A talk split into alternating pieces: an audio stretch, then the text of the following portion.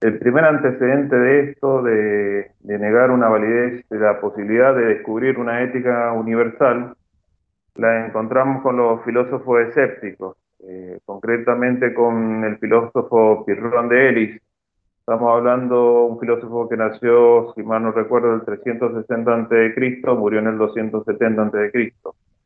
Eh, básicamente la filosofía escéptica eh, lo que decía es que eh, no se puede, eh, a uno viendo una verdad, habiendo una verdad, no se puede descubrir cuál es. Es, imposible encontrar una verdad objetiva porque ante un argumento que afirma una cosa, según ellos, encontramos otro argumento que afirma otra cosa, entonces es casi imposible, según ellos, eh, poder encontrar una verdad objetiva. Entonces, ¿cuál es la, eh, solución que, ellos encuentran eh, para esta cuestión? Dicen, para evitar esta, dialéctica, esta discusión acerca de cuál es la verdad y cuál no es la verdad, lo más cómodo que es suspender el juicio, para así lograr la paz del alma, digamos. Pero ¿qué sucede? Ellos mismos reconocen que por más que uno suspende el juicio, tiene que actuar conforme a algunos parámetros. Entonces creo que hacen, bueno, ya que no, no podemos descubrir cuál es la verdad, ¿qué podemos hacer? Y bueno, seguir las leyes y la costumbre del lugar. O sea, básicamente ahí tenemos el origen de lo que sería el positivismo jurídico. Al no poder descubrir cuáles son los principios universales que nos pueden ayudar a, a indicar cuál es nuestra pauta de acción, lo que hacemos es seguir eh, las leyes y la costumbre del lugar. O sea, hablando mal y pronto, eh, seguimos la filosofía de don Vicente, vamos por donde va la gente. Básicamente es eso. Así que ahí podemos ya, sin, sin definirse ellos mismos como positivistas jurídicos, ahí tenemos en la génesis de lo que podría ser el, positivismo jurídico como la única forma de saber qué es lo correcto y qué es lo incorrecto es a través de la ley. Bueno, ellos también agregan la costumbre, la ley y la costumbre del lugar. Este, porque no hay manera de descubrir cuál es la verdad, entonces para el proceso de investigación de cuál es la, la verdad, cuál es la posible verdad, digamos, genera una, una perturbación del alma, entonces la mejor forma de lograr la ataraxia es suspender el juicio. Si suspendemos el juicio, no tenemos que atener a lo que dice la ley y la costumbre, porque no hay otro parámetro, porque hemos suspendido el juicio. Este, como ves, es un, deja muy poco que desear el argumento. Imaginemos que Henry David Thoreau eh, en vez de rebelarse contra el pago de impuestos que iba para la guerra contra México, este, hubiera dicho, bueno, no sé si es correcto o incorrecto la guerra contra México, porque a lo mejor, qué sé yo, una cuestión de geopolítica, entonces no me meto, lo mejor que puedo hacer es suspender el juicio y pago los impuestos porque la ley del lugar dice que tengo que pagar los impuestos. O sea, Básicamente es un argumento triste, pero creo que, siempre, siempre estuvo vinculado el positivismo jurídico a este escepticismo ético. Eh, hablamos de Perrón de Ellis, pero Calquense más o menos está en la misma sintonía. Este, han habido muchos negadores del derecho natural, eh, la actualidad eh, podemos tener al, recientemente fallecido Gustavo Bueno. Gustavo Bueno decía que eh, no existe el derecho natural. Eh, lo que generalmente se llama derecho natural es un ropaje ideológico, es un ropaje ideológico con el cual yo inicio una dialéctica de argumentación contra el poder del Estado para que el Estado me reconozca algunos derechos. Y él ponía el ejemplo del aborto y también del matrimonio igualitario. Y él decía, bueno, eh, no existe el derecho natural al aborto. Se invocaba, según él, un derecho natural al aborto, pero no existe el derecho natural al aborto. Bueno, algunos ya, paréntesis aparte, algunos eh, naturalistas no lo reconocen como derecho natural, ¿no es cierto? Pero él ponía este ejemplo. Este, no existe un derecho natural al aborto.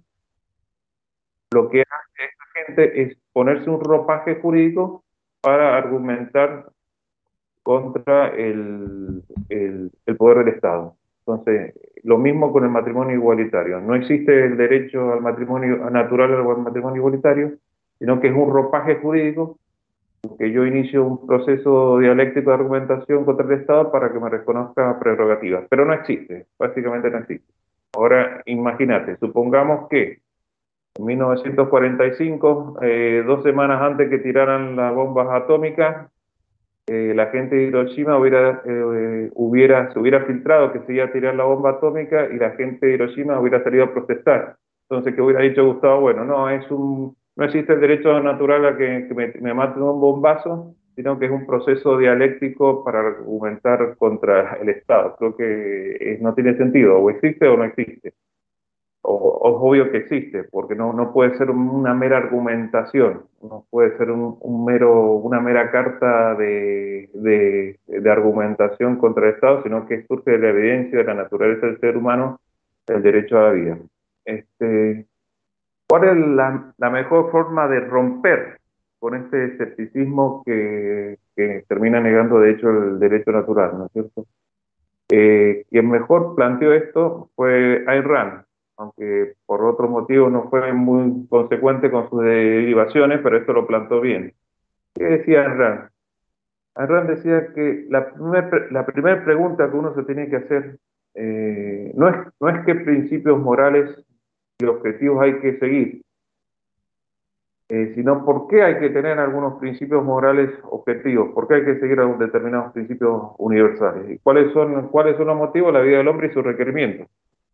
Entonces yo primero pregunto por qué tengo que tener una ética universal, digamos, por qué tengo que tener una ética, y después de ahí surge la ética que tengo que tener, porque si yo empiezo la pregunta por cuál la ética tengo que tener, parece que fuera una cuestión de gusto, y no, yo tengo que tener una ética para algo, digamos, y por qué tengo que tener una ética para sostener la vida misma y sus requerimientos. Y ahí creo que fue el, el mejor golpe que se le ha dado al, al escepticismo ético, aunque bueno, por lo menos para mí Ayn no fue consecuente con las derivaciones, por otro motivo que no, que no, no viene a explicar ahora acá. Pero básicamente esa es la forma de romper ese, escepticismo ético a los efectos de, de, poder establecer para una ética objetiva.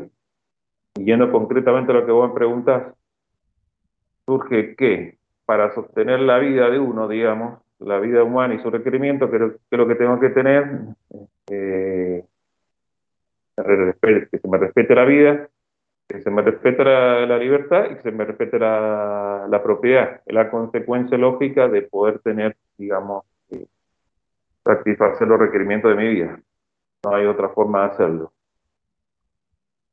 Básicamente ahí queda claro cuál, cuál es la línea de, lo que debe ser el derecho natural, respetar vida, libertad y propiedad a, poder, a los efectos de poder sostener la vida, la vida y sus demás requerimientos. Porque si tengo la vida y no tengo la libertad y la propiedad, no, no me sirve. Lo mismo, si, o sea, si no me falta la propiedad, tampoco me sirve. No, en cierta forma no tengo tampoco la libertad y si, y si tengo la vida y la propiedad, pero no tengo la libertad, es todo un trípode que tiene que eh, funcionar conjuntamente, ¿no sé.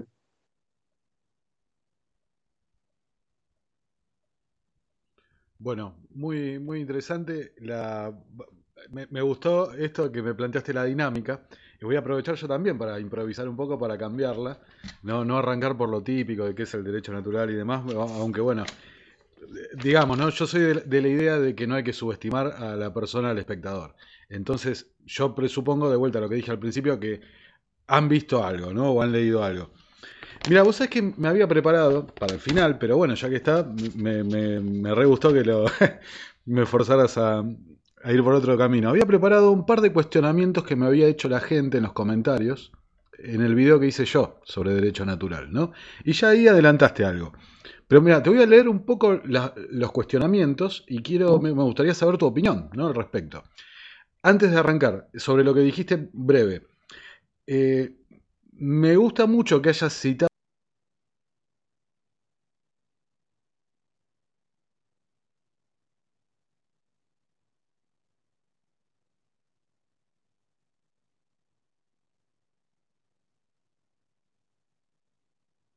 Ayn Rand, porque más allá de que estamos de acuerdo en que Ayn Rand eh, después tomó un camino que pierde un poco de coherencia eh, con las ideas del, liberalismo, incluso ella no se define como liberal, sino se define como objetivista, ¿no? la, filosofía que fundó, que creó, el sistema filosófico. Eh, pero sin embargo, lo que me parece muy interesante de Ayn Rand, y, lo conecto con lo que dijiste vos y el derecho natural, es que ella hace un hincapié especial en separar el tema religioso, el tema eh, espiritual, podemos decir, para centrarse en la son, ¿no? en la mente humana, como el instrumento que lleva a conocer esa ética universal, como bien dijiste.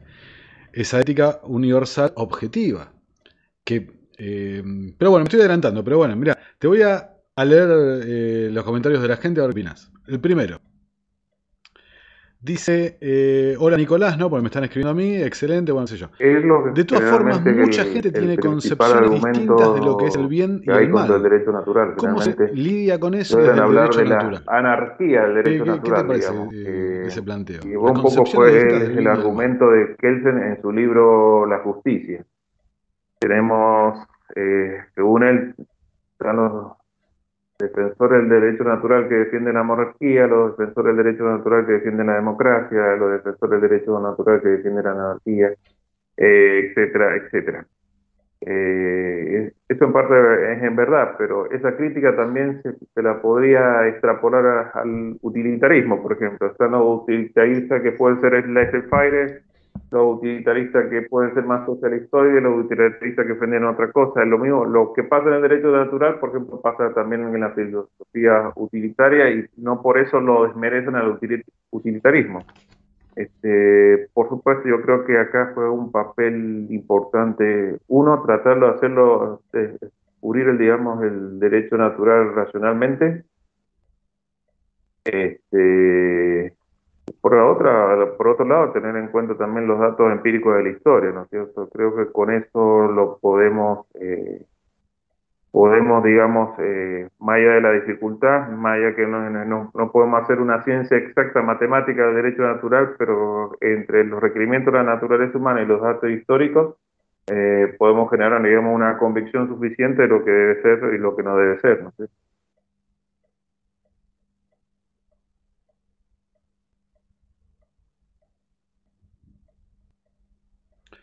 Claro, yo, yo capaz eh, te complementaría ahí de, este tema, ¿no? Lo que plantea acá el, espectador, ¿no? De concepciones distintas del bien y del mal. En definitiva, caer en un relativismo, ¿no? O, por épocas, por culturas, por costumbres, como dijiste antes, eh, es erróneo porque en definitiva, a través de la razón y este desarrollo de los derechos, como dijiste, a la vida, a la libertad, a la propiedad, el desarrollo profundo de esos conceptos, te lleva a un bien objetivo. El bien objetivo, en definitiva, es no dañar al otro. ¿no? Es, eh, eh, no eh, inclusive creo que le contesté algo así, no, no, no recuerdo, pero, pero mm, creo que e, esa concepción relativista, en definitiva, termina justificando, como tantas otras cosas, terminan justificando el accionar del propio Estado, ¿no? El desarrollo de la violencia para imponer un sistema o lo que sea. Mira, otra, otra cuestión ¿no? que hace otro, otro espectador. Dice, el problema es que determinar una naturaleza humana objetiva puede ser bastante metafísico, ya que quien la determina se rige por parámetros arbitrarios o subjetivos, otorgados por un ente el cual no se puede probar su existencia, o alegan que el derecho natural surge porque sí. No, no, estamos diciendo eso. ¿Qué, qué, opinas? De, en este enunciado que, que, hice la pregunta que hay algo implícito, que cada cual tiene su proyecto de vida. Para tener que cada cual tenga su proyecto de vida, tenemos que tener vida, libertad y propiedad. Este, claro, él está diciendo más o menos que cada cual tiene una forma de ver las cosas, cada cual elige su camino, bueno, pero para elegir su camino tenemos que tener vida, libertad y propiedad, digamos, y en, el, en la propio, en el, la propio, digamos, en, la propia pregunta, él mismo está teniendo la respuesta sin, sin que se percata de ello, ¿no es cierto? Porque básicamente es eso. Yo si no tengo vida, vida, libertad y propiedad, no puedo elegir mi camino cualquiera que sea. Cualquiera que sea, obvio que puedo elegir, eh, puedo hacer con mi vida lo que quiera, pero justamente teniendo vida, libertad y propiedad. Totalmente. Y eso es a través de, digamos, una concepción racional de derecho natural. Este, también hay que decir que el derecho natural, en líneas generales, eh, en la historia, digamos, ha sido secuestrado, por, por decir de una manera, por la concepción aristotélico-tomista católica, digamos. Entonces, un poco como, como que nunca ha habido un, eh, un distingo entre lo que debería ser moral y lo que debería ser derecho por decir una manera. Entonces, a través del naturalismo católico eh, se llega a conclusiones, por ejemplo, que el Estado no, no tiene que permitir el divorcio, por ejemplo. Era esa una de las eh, concepciones de derecho natural aquel entonces, o eventualmente a través de esas concepciones de derecho natural católico eh, fundaban, digamos, con, eh, con, la cuestión de esta del bien común que defendía Santo Tomás, la obligación de la conscripción militar, por ejemplo no se, no se definía un poco moral, derecho, entonces todo, como todo estaba mezclado. Este, eso un poco lo pone, punto final, lo pone la concepción racional de derecho natural, digo. Ahí sí, el individuo elige su, camino elige su, su camino, elige su proyecto de vida, pero para elegir su proyecto de vida tiene que tener esas tres cosas básicas de derecho natural para poder hacerlo no queda de otro, sí Claro, eh, en definitiva tiene sus valoraciones subjetivas, individuales, respecto a cuál es su proyecto, cuál es su búsqueda de la felicidad, digamos. Pero... Eh, entiendo que eso sí es subjetivo, pero para poder concretar esa subjetividad tiene, tiene que partir de ciertos presupuestos objetivos que son vida, libertad, propiedad. No le queda otra. Si no, lo va a tener muy difícil. O si, al menos que pretenda tenerlo a costa de otro. Eso es otro punto. Seguramente, bueno. En definitiva, ese es el Estado. Pierde la. Ah, claro, lo que pasa es que en ese caso se pierde la simetría, la simetría de, de las normas éticas porque si uno puede vivir a costa de otro, el día de mañana otro va a poder vivir a costa tuya, entonces se pierde la simetría, la universalidad y la funcionalidad de lo que debería ser un derecho natural. Perfecto. Y eh, mira, se me vinieron dos temas a la cabeza. Eh, vamos a, voy a tratar de ordenarme. A ver, la, esto es improvisado, como pueden ver. es una charla, una charla entre amigos. Eh, Vos fíjate, y ahora podemos seguir con esto, los comentarios de los lectores, ¿no? de los espectadores. Pero hay una profunda, un profundo desconocimiento de qué es el derecho natural. Vos como abogado, yo también soy abogado. O sea, e, en el video mío conté la experiencia que en la, en la universidad, literalmente la clase de derecho natural dura 15 minutos. Al menos en mi, mi experiencia, no fue esa. Duró 15 minutos Claro. Un poco más es la, la tradición, tradición aristotélica tomista prevaleciente, digamos. Este, bueno, hoy en día generalmente en las facultades, eh, después, bueno, de la crisis de la Segunda Guerra Mundial, el, estamos un poco más repartido la cosa, el, el, positivismo jurídico no es tan hegemónico, pero tampoco no, no hay, no hay grandes alternativas Este, el derecho natural generalmente no, no hay, no hay el derecho natural que se puede enseñar en las facultades, el, generalmente el derecho natural aristotélico atomista, eh, básicamente, con algunas referencias a Hugo Grocio, muy marginales, pero básicamente la tradición aristotélica atomista, y a mi modo de ver la corriente prevaleciente en las universidades, en las grandes universidades, en los grandes centros mundiales universitarios, eh, el constructivismo jurídico, digamos, que pretende ser una superación del, utilitarismo y del positivismo, pero en realidad termina siendo un utilitarismo y un positivismo, digamos, endulcorado, pero básicamente son las mismas premisas, digamos, es el derecho, digamos, como como una construcción que se va haciendo a través de, procesos sociológicos, digamos. Básicamente es lo mismo, nada más que más endulcorado, pero eso básicamente es la teoría prevaleciente, que es más eh, la teoría, por ejemplo, de John Rawls y su teoría del velo de la justicia, eh, a través de cual pretende justificar una políticas de, de redistribución e intervención del Estado. Él dice, bueno, imaginemos que antes de la creación de la sociedad estamos en un velo de ignorancia, no sabemos si vamos a ser las, las partes, digamos, no sabemos si vamos a estar capacitados para actuar socialmente o vamos a ser disminuidos sociales. Entonces, ante ese velo de ignorancia, digamos, nosotros elegiríamos una política distribucionista, etcétera, etcétera. Entonces, mientras ese velo de, eh, velo de ignorancia, él pretende justificar eh, básicamente un programa casi socialdemócrata. Eh, pero no deja de ser un, utilitarismo, digamos, bastante sofisticado, no voy a decir que no, bastante ingenioso, pero básicamente termina siendo utilitarismo. Por más que quiera ser superador del utilitarismo y del positivismo, también no deja de ser una forma de querer justificar, de rediseñar la, la sociedad en base a una argumentación bastante bastante rebuscada. Mira, te cuento una, anécdota. Un secretario de juzgado, que por supuesto no lo voy a, nombrar, saludos Roberto, ¿no? Un secretario de juzgado, discutiéndome sobre el liberalismo, me dijo, esta es la gran obra liberal, y me mandó el PDF del libro de, de John Rawls, ¿no?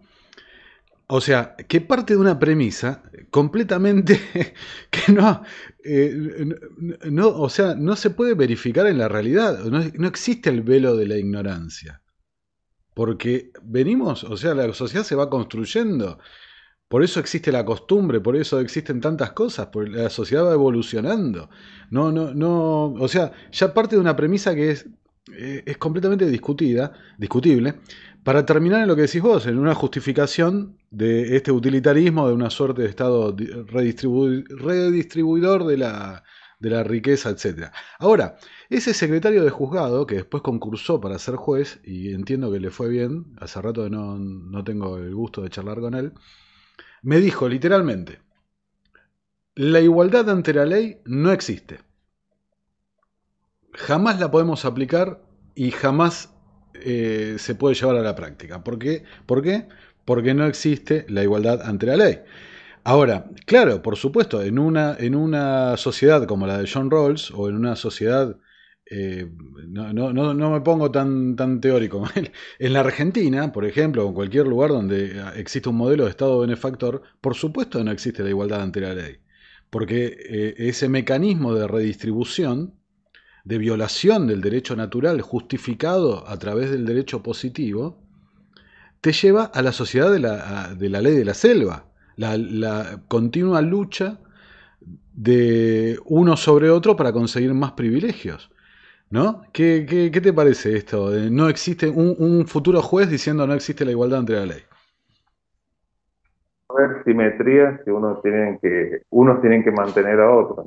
Uno tiene que eh, pagar impuestos excesivos y otros directamente tienen el derecho de, de, de quedarse en casa con o sin pandemia, eh, recibiendo asignaciones de todo tipo.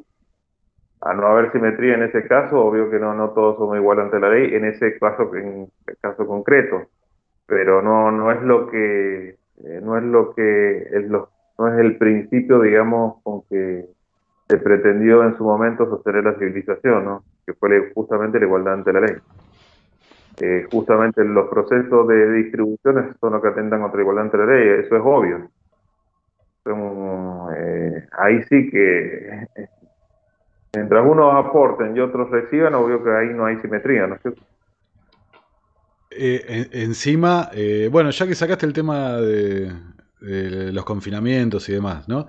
Que esto me gusta, me gusta porque son temas actuales para que el espectador, el oyente, naturalice esto, que el derecho natural está, está, está en todos lados, todo tiempo, en todo lugar, como un orden objetivo, ¿no? diferente a las valoraciones subjetivas de los proyectos de lo que hacemos con esos derechos naturales que tenemos. Ahora, está y está continuamente siendo violado, profanado, sepultado, negado por el derecho positivo, por el, el ordenamiento jurídico que termina siendo el mecanismo mediante el cual eh, esta organización criminal a la que llamamos Estado termina destruyendo justamente nuestros derechos naturales. Ahora, ¿qué opinión tenés? Sí, decime. Generalmente esta violación de los derechos naturales generalmente se hacen en base a cálculos utilitarios. Entonces fuimos confinados en base a cálculos utilitarios y resultó que los resultados utilitarios no existieron. O sea, perdió desde el punto de vista del utilitarismo, eh, han perdido. Por eso es importante guiarse no por eh, consideraciones utilitarias que siempre van a estar, que siempre va eh, difícil de calcular a priori, y en cambio de guiarse por principios universales, que ¿cuál sería el principio? El principio del derecho a la, a la locomoción. Si uno sale a la calle, sabe a lo que pueda tenerse, está en su derecho. Y quien viene a mi casa a una reunión social sabe las consecuencias. Mientras esté informado, eh, cada cual es libre de hacer lo que se le da gana. Él sabrá las consecuencias eh, y cada cual tiene derecho a correr los riesgos que quiera de correr. Eh, y los cálculos utilitarios, eh, escenar eso en base a cálculos utilitarios eh, es un despropósito, aparte que los, los resultados no, no, acompañaron. claro, no, apenas pierden desde el punto de vista utilitario. La paradoja es que desde el punto de vista utilitario también terminan perdiendo y terminan perdiendo por goleada. ¿Y qué, qué, te parece que, que el presidente haya utilizado eh, un argumento más básicamente el que describiste recién para tratar de justificar, digamos, el tema de las reuniones en Olivos y demás. O sea, para, para los que no saben, el, presidente dijo que como no se, no se propagó la enfermedad, no habría delito. ¿No? Entonces, en definitiva, lo termina reduciendo a eso, de si efectivamente no se puede comprobar que yo lo transmití, no hay un daño, porque no hay una violación sobre la propiedad del otro, sobre los derechos del otro, porque no le transmití, entonces no se comete el delito, no hay un, nexo causal ¿no? en, el, en, el, hecho del daño. Y hay personas que por juicio de, de flagrancia ya han sido condenados con el argumento que dice lo contrario. Ese es el tema hay, gente que se sometió al juicio abreviado y ya fue condenada por, por violar las normas eh, que establecen en pandemia sin que necesariamente se haya probado que con eso haya contagiado a otra persona. Sin que se haya este, producido un daño, no se puede comprobar. Otro argumento, están ahora fabricando otro argumento que no fue el que se aplicó al principio porque el artículo 205 del Código Penal creo que era hoja de, de conducta efectiva, independientemente que causes daño o no. O sea, es las cosas que para lo que se presta el, eh, el andamiaje legal. El que propagare, claro, el que propagare una enfermedad, pero si no, ahí, se te cortó. Ahí está, ahí está. ¿Hola? ¿Ahora? Claro, este, no era el argumento que se daba al principio que tengo entendido. No, no lo tengo en fresco cómo era la redacción del artículo, pero tengo entendido que gente que sin haber propagado la enfermedad por negarse a cumplir las normativas establecidas para evitar una pandemia, ya fueron condenadas porque se fueron sometidas a juicio abreviado. Por lo menos eso es lo que pasó hasta abril, mayo del 2020. Bueno, después se empezó a hacer un embudo judicial que no que hay causas que todavía que quedaron, que lo más probable que terminen prescribiendo, ¿no es cierto? Pero al principio, cuando se empezó a aplicar la, la prerrogativa del llamado juicio abreviado, por lo menos acá en Mendoza, gente que fue, fue condenada sin que, sin que haya entrado a discusión si propagó o no la enfermedad. Entonces, un poco, digamos, es para que se preste el, cuando no hay principios éticos universales, empezamos a jugar el truco con, con la normativa legal. Esto es así. En, definitiva, terminamos todos sometidos al designio de, de un grupo de, científicos, una, una, suerte de em, dictadura científica, digamos, ¿no? de lo que ellos consideraban de que era el concepto utilitarista ¿no? de lo que, estaba, lo que iba a ser lo mejor para el bien común. Y, me causa gracia que en definitiva ahora, para justificar la comisión propia de un delito, utilizan los argumentos, digamos, más cercanos a, la idea de la libertad o a la idea de un, derecho natural, ¿no? Diciendo, ¿cómo me... Eh, si no causé un daño, ¿por qué habría de someterme a una normativa que no tiene que no es justa, digamos, o que, o que me, copta mis derechos de tránsito de reunión, lo que sea, si no estoy cometiendo ningún daño, ningún delito.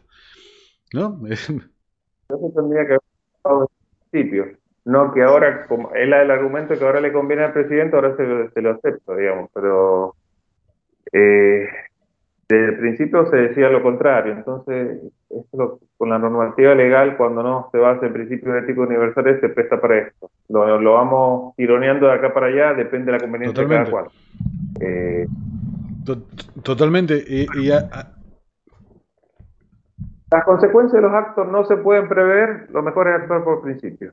no hay, no hay vuelta consecuencias de los actos no se pueden prever. Entonces, ¿cuál tiene que ser el parámetro? Totalmente, totalmente de acuerdo. Y, me gusta que sacaste eh, el tema constitución, ¿no? La, constitución, la, la, base, digamos, del ordenamiento jurídico, eh, porque casi que deriva, digamos, en, en, el concepto del contractualismo, ¿no? El tema del pacto social y demás.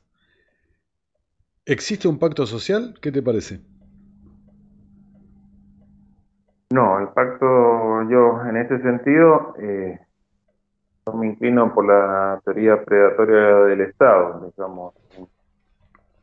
Un grupo de bandoleros y piratas que tenían la costumbre de saquear un lugar e irse, saquear un lugar e irse, un día se, se avivaron, dijeron, en vez de saquear e irnos, saquear todo, destruir todo, nos quedamos eh, le, le, pedimos el 10% de, de, o el 20 o el 30, lo que fuere, de, para, para no saquearlos más y de paso lo, lo, protegemos de otros saqueadores. Básicamente eso es lo que dice la teoría predatoria del, del origen, no del Estado, sino del poder político en general. Este, básicamente ha sido eso, una cuestión de fuerza. Eh, una cuestión de fuerza y, nada más, pero no, no, no, no hay manera de sostener otra, otra postura, la, la hipótesis más probable, aplicando lo que se suele llamar la navaja de Ockham, digamos, la explicación más, más plausible tiene que descartarla al resto de las explicaciones, indudablemente que es una teoría de, de fuerza, y que aún suponiendo que hubiera un contractualismo, no, no puede, esto no puede afectar a futuras generaciones. Y, allá es posible con esto alcanza la, teoría del contractualismo.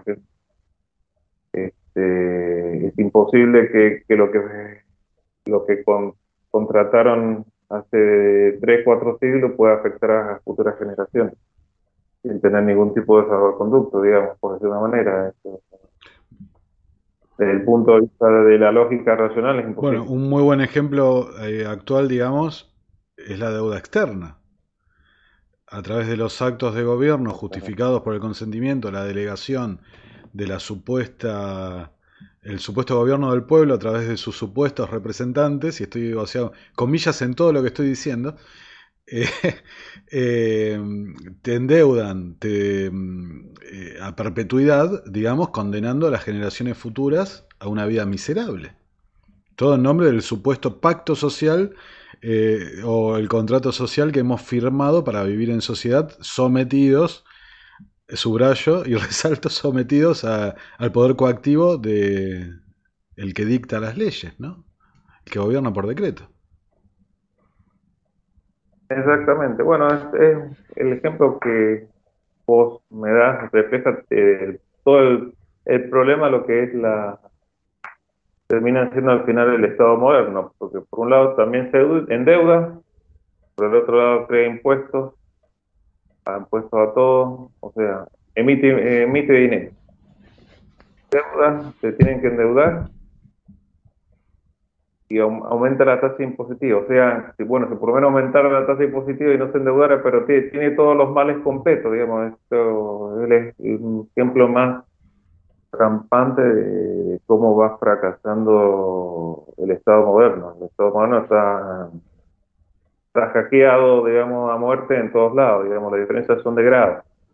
Nosotros Argentina podemos ser un hipérbole de eso que está pasando en, otras naciones, pero todas las naciones tienen el mismo problema. A pesar de tener una alta carga, impositiva, básicamente todas, o casi todas, están endeudadas. Te hago, te hago una pregunta. Eh, lo, lo, que está pasando en Afganistán, ¿te parece un ejemplo de lo que, de lo que dijiste de la teoría del Estado depredador? De de cómo se forma un Estado mediante, o sea, lo que dice Oppenheimer, ¿no? Digamos, una banda de criminales toma el terreno, el territorio y eh, forma una estructura burocrática y convierte, esto lo agrego yo, convierte a la ciudadanía en propiedad privada de ellos. bueno, lo que pasa en Afganistán que digamos que no hay, eh, a mi modo de ver, ¿no es cierto? No, eh, se pierde el músculo de la resistencia, digamos. Han, estado durante mucho tiempo bajo el protectorado de Estados Unidos.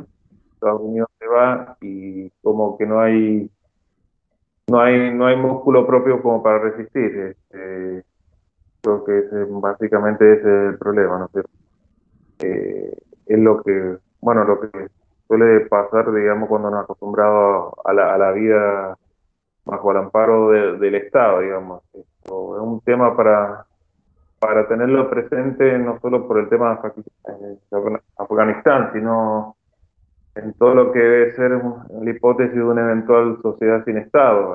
Hay, músculos que están dormidos y hay que empezar a ejercitarlos, digamos. Este, porque por más que nosotros creamos en el derecho natural, el derecho natural no se defiende solo, o sea, lo defendemos eh, organizadamente y ese, ese músculo comunitario para defenderlo organizadamente no está ejercitado. Este, si apretara un botón y mañana desapareciera eh, mágicamente el Estado, este, no tenemos ese músculo, este andamiaje comunitario para, para que tengan nuestros propios derechos, digamos, para protegerlos. Eso no está dormido, digamos. Em, mal acostumbrados y y al estar mal acostumbrado, por más que se vaya una capa dirigente, va a venir otra. Perdón.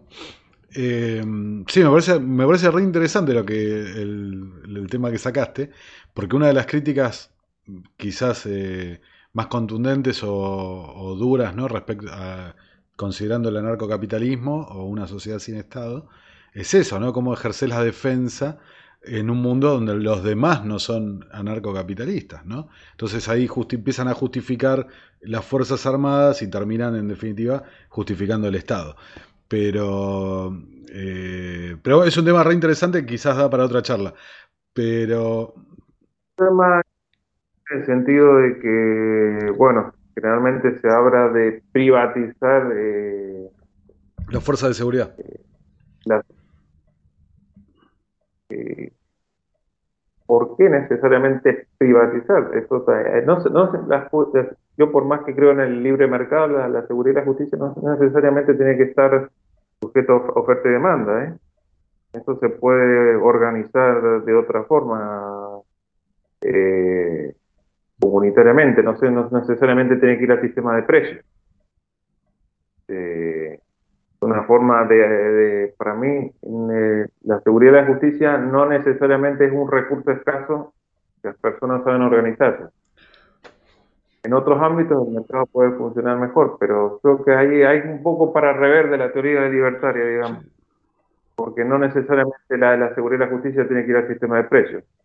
Eh, eh, un poco que pasa eh, con la educación. ¿Por qué la, la educación eh, no necesariamente tiene que ir a uno no, ¿Por qué va la educación? Va la oferta educativa, poniéndome, eh, porque existe la certificación oficial. Si no existe la certificación oficial, si cada cual puede aprender por sí mismo, no, no es necesaria la oferta educativa, no necesariamente tiene que estar sujeta al sistema de precios. Pero como existe la certificación oficial, por más que la educación sea privada, eh, va al sistema de precios. Pero digamos, hay que tener cuidado de no hacer artificialmente recursos escasos cosas que no lo son. Está bien para los recursos escasos, pero preguntémonos si realmente es un recurso escaso. Yo creo que la organización comunitaria para proveerse seguridad y justicia, si todo cual ponemos nuestra cuota, no necesariamente tiene que ir al sistema de precios. O una opinión mía es muy muy un poco a contracorriente, lo que generalmente eh, he venido estudiando, pero creo que, es una forma que habría que tenerlo presente. No poner artificialmente eh, en la escasez para después someter el sistema de precios. Hay cosas que no, necesariamente tienen que ir al sistema de precios, por más que sea magnífico, por más que el mercado sea perfecto, pero creo que algunas cosas artificialmente se les, está poniendo en la escasez para meterlo en el mercado y no necesariamente tienen que estar en el mercado. O si están en el mercado, pueden estar parcialmente en el mercado y parcialmente autogestionado. Esto hay que tener cuidado con eso. ¿Y qué te pareció el tema este que se habló tanto esta semana eh, respecto a los derechos de autor? O sea, eh, sabes de lo que estoy hablando, ¿no? De eh, el candidato Javier Milei que se lo ha acusado, digamos, o se ha revelado que muchas de las notas que firmaba en el cronista comercial contenían párrafos eh, textuales con eh, algunas palabras cambiadas, digamos, de otros autores, de autores muy famosos, Mises, Rothbard, Hasley, Hayek, eh, y firmaba las notas como Javier Milei sin citar la fuente ni, ni nada. ¿Qué, te parece eso del tema del derecho de autor? Porque descubrí, o sea, confieso que era un tema que yo no conocía prácticamente nada y esta semana aprendí eh, la diferencia entre parafrasear, citar, referenciar, eh, el derecho de autor, copyright, patentes, un montón de cosas que no las tenía presentes y me di cuenta de la gran confusión que existe en este tema. ¿no? ¿Qué te parece desde el punto de vista del derecho de autor, que es un tema tan controversial dentro del mismo liberalismo? Mira, yo francamente no lo he estudiado mucho. Yo estoy a favor de que se utilicen eh, citas otros autores, pero siempre haciendo referencia a, que, a, quien viene, a quien viene la idea, ¿no es cierto? Lo que estoy en contra, en todo caso, que Milei le tuviera que pagar un canon a, los descendientes de Robert, a los descendientes de Hasley, a los descendientes que le tuviera que pagar un canon por, por la cita. Eh, eso sí estoy en contra, pero creo que, que por lo menos eh, por una cuestión de no apropiarse ideas de otro, también eh, no, no quiero solo hablar del tema de apropiarse ideas de otro porque puede levantar eh, confusión, pero digamos, por una cuestión de, un criterio, digamos, de, buen gusto, de, citar a, que de quién, a quién pertenece la frase, sin perjuicio que, por supuesto, tengo derecho a usarla, sin tener que pagar canon a nadie, digamos. Más sin tener que pedir permiso. Eh, eh, vos sabés que eh, es muy interesante porque hay una confusión tan grande. o sea, cualquier persona puede citar y tomar párrafos de otro autor sin ningún problema dentro de la utilización para divulgación o educación o lo que sea. Eh, creo que hay un límite de, Es el límite. Pero, ah, pero hay un, también un, deber, digamos, moral de citar, de no apropiarse de la idea de otro. Pero otra cosa es el copyright, o sea, la reproducción parcial o total de una obra con fines comerciales es algo es distinto. Eso sí requiere la autorización, pero para escribir simplemente, eh, eh, digamos que eh, habla de, buena gente citar y no apropiarse de, lo que escribe otro. Más cuando uno está interesado en divulgar una determinada escuela de pensamiento, si nosotros hacemos este, video, qué sé yo, y, no mencionamos a, Locke o no mencionamos a, Ayn Rand o a Rothbard o, a quien sea, eh, nos estamos divulgando a nosotros, no estamos divulgando la escuela de pensamiento. Entonces la idea es divulgar, la escuela de pensamiento, ¿no? Me parece a mí. Inclusive, eh, te, agrego esto y ya, te dejo hablar, la, inclusive han, eh, han dicho la barbaridad de que Rothbard estaba en contra de los derechos de autor. No, Rothbard estaba a favor de los derechos de autor. Está el video ahí en, en YouTube, lo pueden ver, de dos minutos de Rothbard hablando a favor de los derechos de autor. Y bueno, ahí, está dividido. Y la verdad que no, no he profundizado mucho ese tema. Pero creo que la escuela está dividida. Hay autores que directamente incluso pueden decir que uno eh, que directamente uno puede hacer copia entera de libros y, no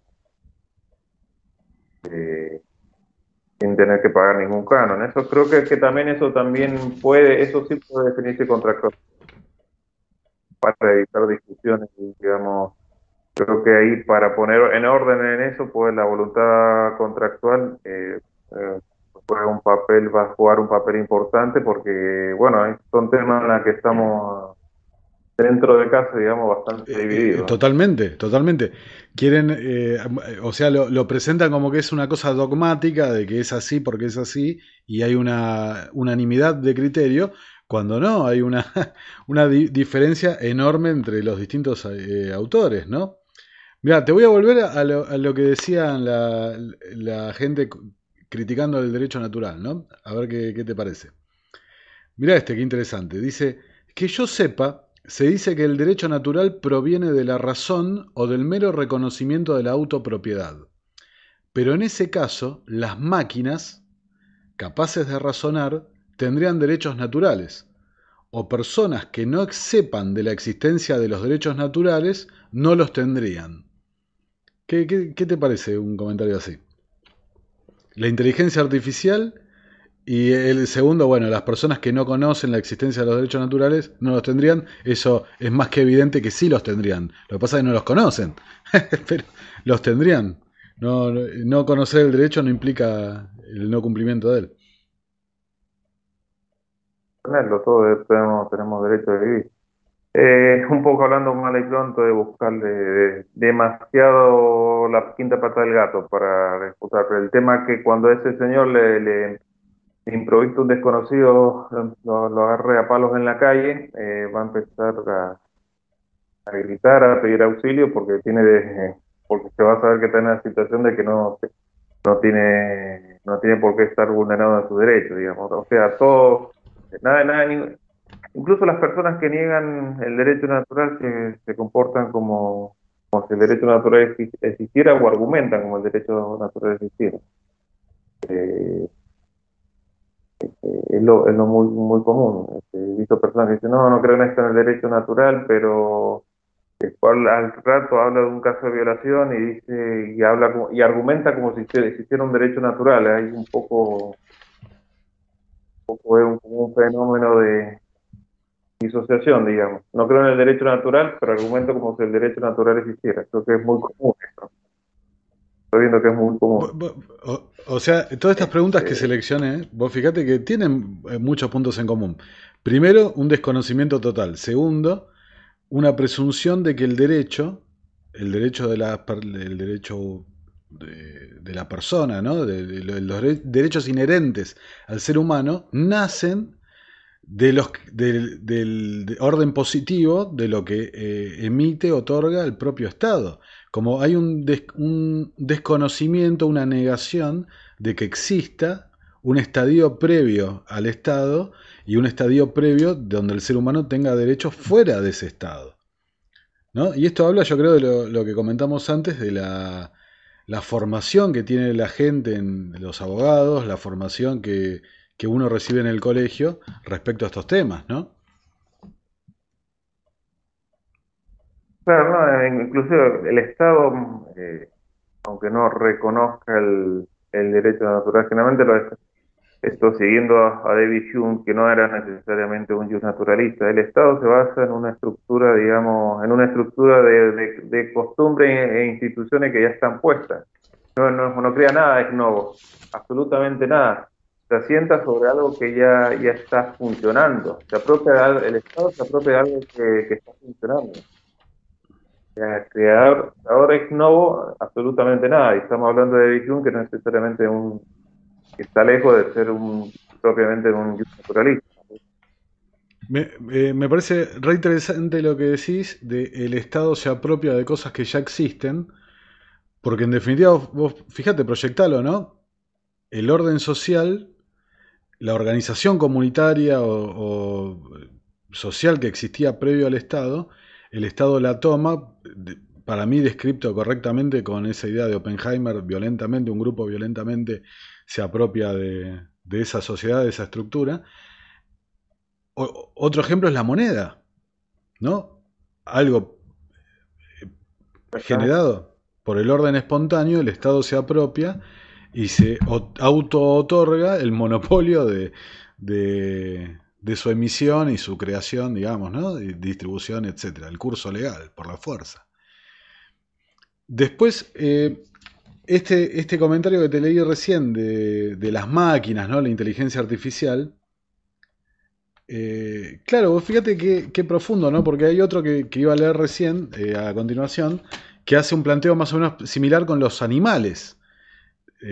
Dice, si los animales tuvieran razón, tendrían, eh, llegarían a la conclusión de un derecho natural.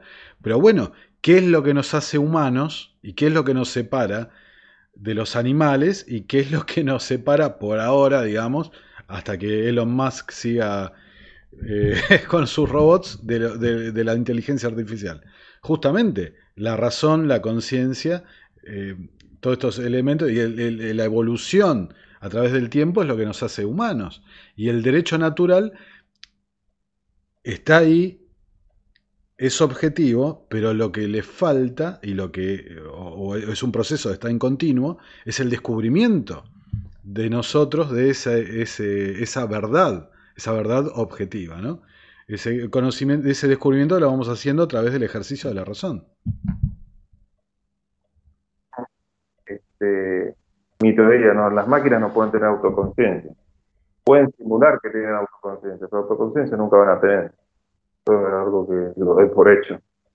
Pueden simular que tienen autoconciencia, pueden simular que hablan, pueden, pero no. Eh, las máquinas de la autoconciencia, eso para mí es una utopía que no, que no merece, merece tener en consideración, es imposible, a mi modo de ver, ¿no?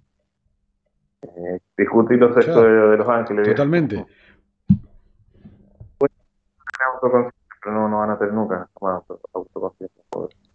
Y hablamos del contractualismo, hablamos del pacto social, de eh, el derecho positivo, ¿no? el normativo. Eh, no hablamos de la democracia. ¿Qué, qué, mm, ¿Qué te parece esta idea del consentimiento, la legitimidad del poder, la, eh, la representación? Y digamos que por más que uno vaya a votar, no deja de ser un juego aunque nos, nos invitan de prepo. Y creo que la democracia, lamentablemente, eh, la, democracia está colapsada, por lo que te mencioné No hay democracia que no tenga alta presión tributaria, eh, no hay democracia que no tenga endeudamiento, eh, no hay democracia que no tenga problemas más o menos con el, bueno, eh, nosotros con la cuestión monetaria, eh, en los últimos años, últimamente eso se ha venido, se ha venido, la cuestión monetaria se ha venido eh, aplacando y manejando bien, salvo nosotros y otros países más, pero fue un problema importante durante todo el siglo XX. Entonces tenés que, tienen problemas, está el problema monetario, está el problema impositivo, y así todos están endeudados. Tienen alta tasa de tributación y así todos están endeudados.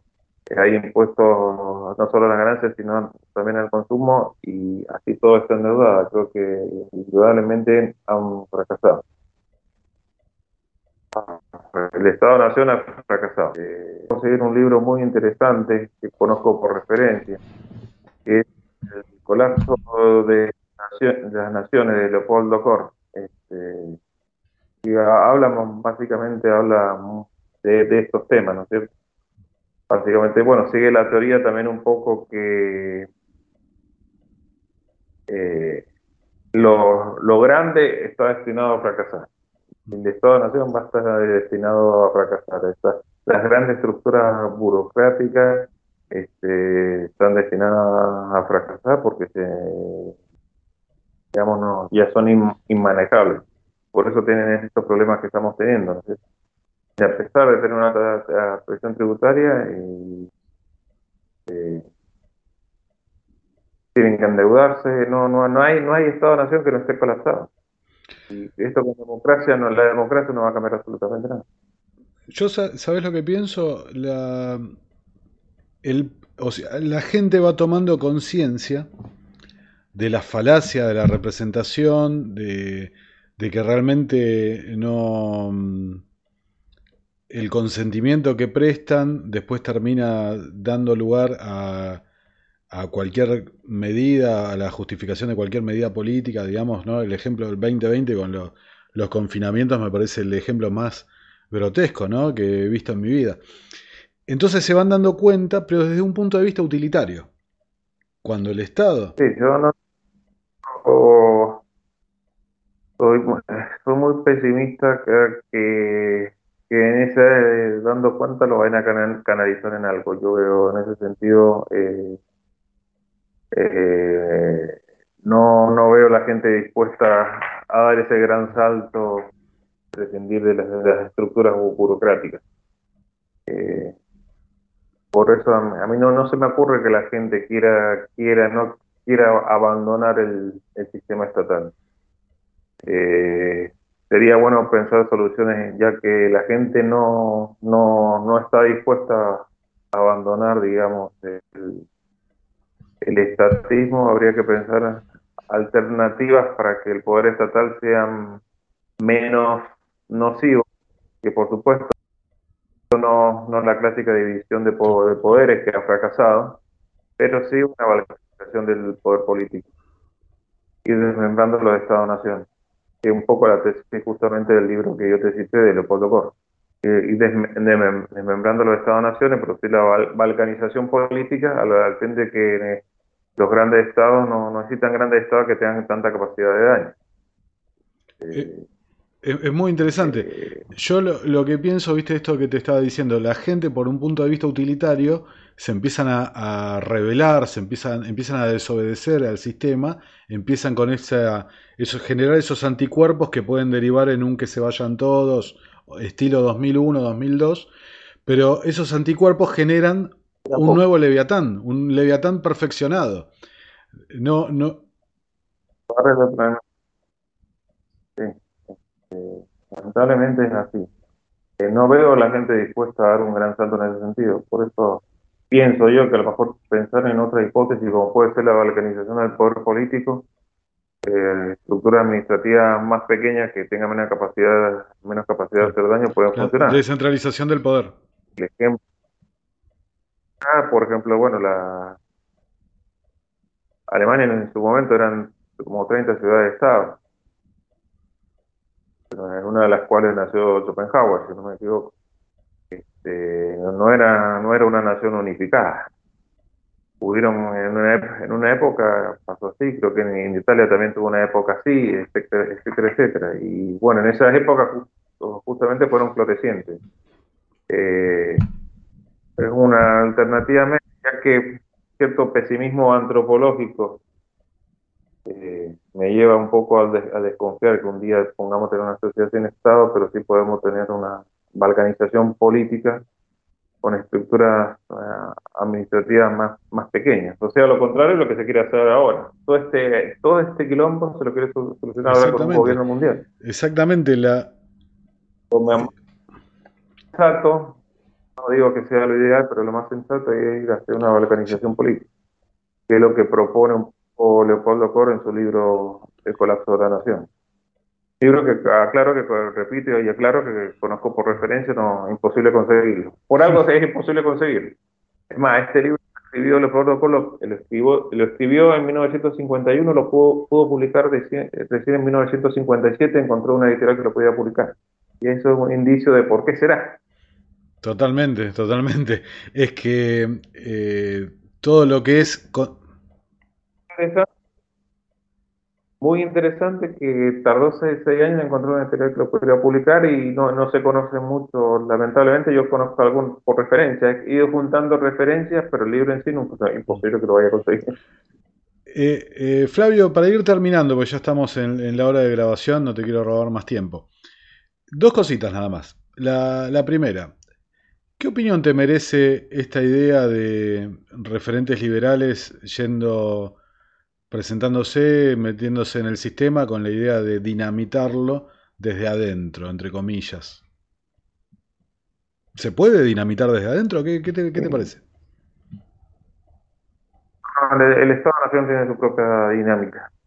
Al menos que, no sé, que, que integren un partido secesionista, ahí le puedo creer un poco más, por ejemplo. Hablando de lo que estoy apuntando de la organización del poder político. Si me, partidos decisionistas que me prometan por lo menos eh, ir desmembrando el poder político, ahí le puedo llegar a creer, pero este, ya, ya queda claro que el Estado-Nación tiene su propia dinámica, ¿no No, no hay manera de controlarlo. Bueno, y eh, no, claro, no, no solo no hay manera de controlarlo, sino que como todo monopolio tiende a crecer cada vez más. Entonces es una falacia absoluta tratar de de dinamitarlo desde adentro, porque tienen los propios anticuerpos para que jamás pase eso. Al menos que sea un partido secesionista, que ahí, ahí lo, puedo... sería más creíble, pero no, no, no es el caso. A, mí me sorprende, me sorprende muchísimo. Sí, perdón. Con el, con el discurso del Estado-Nación, el Estado-Nación no es imposible que las cosas vayan a cambiar. A mí me sorprende muchísimo el grado de negación, ¿no? Negacionismo que hay de la historia. Porque, ¿en qué sentido? De que no hay ningún ejemplo de que se haya dinamitado desde adentro. Nunca. Todos los cambios estructurales y de status quo gigantescos como el que a, muchísimos con buena voluntad aspiramos a que ocurra, todo ha pasado por afuera, por la sociedad misma. La sociedad demandando justamente ese cambio. Exactamente. Exactamente. Eh, pero desde la política, no. Digamos, este, en todo caso, bueno, ha habido casos puntuales, ¿no es cierto?, que, el poder político se tenía que, que acomodar a una situación sociológica, digamos, de, gente que no, no, quería saber más nada, como fue el caso de los países de la cortina de hierro, pero no nada más. Es la, la situación que se hizo insostenible. Pero no es que alguien se metió adentro no es que vino Gorbachov, tenía la voluntad de descomunizar no tenía voluntad de nada, digamos, eh, la situación se lo llevó. Absolutamente, es que siempre ha pasado así. Es, eh, eh, o sea, no, entiendo realmente cómo. A mí me gusta poner, ¿sabes qué ejemplo? El de Nueva Zelanda. Es un país que tuve la suerte de visitar, me encantó, y, averiguando un poco de la historia de Nueva Zelanda, vi cómo llegó a, a las medidas pro mercado de liberación económica acompañada de liberación social, digamos, eh, pero esa transformación la llevó adelante un gobierno socialista. ¿Pero por qué? Por lo que vos decís, se le había ido de las manos, había colapsado el Estado benefactor de Nueva Zelanda. Entonces el gobierno socialista llevó adelante las medidas para liberalizar la economía y, y, las normas o sea, una liberalización de todos los aspectos de la sociedad para no perder el poder. o sea, es así, es así. Bueno, Flavio, la, segunda, y ahora con esta sí te, te voy a ir despidiendo así, y, bueno, pues, por supuesto agradeciéndote la participación y, esta charla tan agradable. La segunda cuestión. Vos sos una persona muy conocida así en el ambiente liberal, has escrito un artículo muy bueno que se llama Consideraciones sobre el Derecho Natural, que voy a dejar el link acá en la, en la descripción del video. Y como dije en la introducción, fuiste protagonista de en la gran, grandísima labor de divulgación que lleva adelante Nico Moraz, Martín Venegas, vos mismo, todos participando de, de, ese grupo llamado Los Liberales, vos fuiste uno, el protagonista casi excluyente de los dos videos más importantes, ¿no? que, a mi entender, ¿no? mi valoración. Los videos más importantes según Nico, eh, Historia del Liberalismo y eh, el video referente al derecho natural. Ahora, ¿qué te gustaría decirle, qué te gustaría, qué mensaje te gustaría darle a la gente que, que está descubriendo las ideas de la libertad, la gente que está llegando, que está empezando a estudiarlas, que la gente que ha trascendido a la figura mediática, ¿no? que, lo, que les, hizo el ruido, que los llevó a las ideas de la libertad, la, han trascendido y han empezado a estudiar estas ideas, a internalizarlas, a entenderlas y quieren divulgar. ¿Qué mensaje le, darías a, esa gente? Que tenga mucha paciencia. Pues lamentablemente siempre va a aparecer el ostracismo, que tenga mucha paciencia, que, esto es para, es para largo, digamos, esto no, es algo que nos vamos, esto es algo básicamente que se tiene que ver eh, por amor a las ideas, porque no es algo que vayamos a ver en, el transcurso de nuestras vidas, por lo que, por lo menos por lo que yo eh, palpito, ¿no es cierto? Que tengan mucha paciencia y mucho entusiasmo, este, pero que no, que no desespere, digamos, porque eh, más que nada cosechar, esto va a ser cosechar para un futuro no muy cercano. Pero hay que hacerlo, vale la pena hacerlo para un poco para estar tranquilo con uno mismo, ¿no es cierto?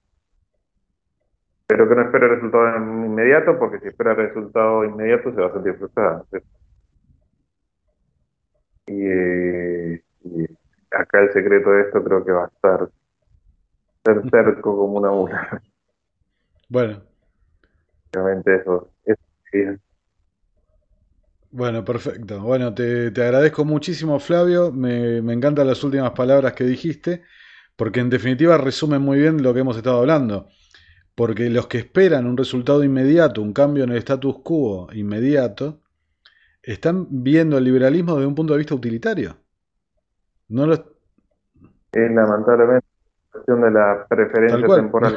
no lo están viendo desde un punto de vista ético, porque el liberalismo, la libertad del individuo, esta, eh, este reconocimiento de lo que nos ha reunido, este, que son los derechos naturales, nos ha reunido en esta charla, en definitiva, habla de la propia naturaleza del ser humano, de lo que está bien, de lo que está mal, y le da una trascendencia, eh, entenderlo, pensarlo, le da una trascendencia diferente al propio ser humano, ¿no? Lo, saca de un, de un, estadio primitivo y lo lleva a una cosa más trascendente, de hablar, hablar de esto, de propiedad, ¿no? Hablar de libertad, hablar de la vida, hablar de, la igualdad, hablar del reconocimiento de que nadie tiene una jerarquía impuesta por una norma. Las jerarquías existen en la sociedad, pero surgen, ¿no? O, de la costumbre o de la propia, de la costumbre no, del propio voluntarismo entre individuos, de la propia aceptación de un, sí. La espontaneidad de las instituciones que se forman naturalmente que no tienen que ver con democrática, no sé. Así que bueno, bueno, me, encantó este cierre, lo, que dijiste, porque la esencia es esa, eh, salir del utilitarismo, pensar en algo más, en algo más trascendente. No lo vamos a ver en nuestras vidas, nosotros ya somos grandes, no, lo vamos a ver, pero lamentablemente es muy probable que nuestros descendientes tampoco lo vean, porque estamos muy lejos realmente. Cuando eh, abrimos un portal de internet eh, de noticias, para mí es lo que vos dijiste, estamos yendo paso directo hacia una suerte de gobernanza mundial y, se vienen tiempos muy difíciles para el individuo, para la libertad y ni hablar para esa igualdad ante la ley, ¿no? Cada vez estamos más en un sistema de castas privilegiadas.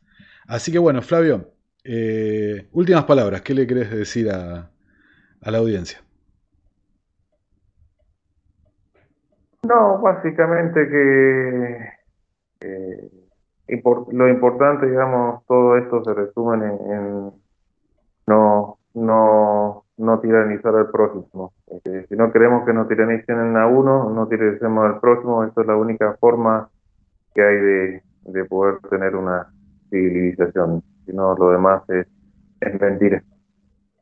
Así de sencillo, así de sencillo, ¿no? El único, la única ley, no le hagas a los demás lo que no quieres que te hagan a ti mismo, ¿no? Bueno, Flavio, muchísimas gracias por haber aceptado este encuentro. Nos estamos viendo en otro momento, ojalá. Eh, así que bueno, muchas gracias y le mando un saludo a todos los eh, seguidores, espectadores de Terapia Liberal. Los invito a suscribirse, a compartir el material y los leo en los comentarios como siempre. Muchas gracias y un abrazo a todos.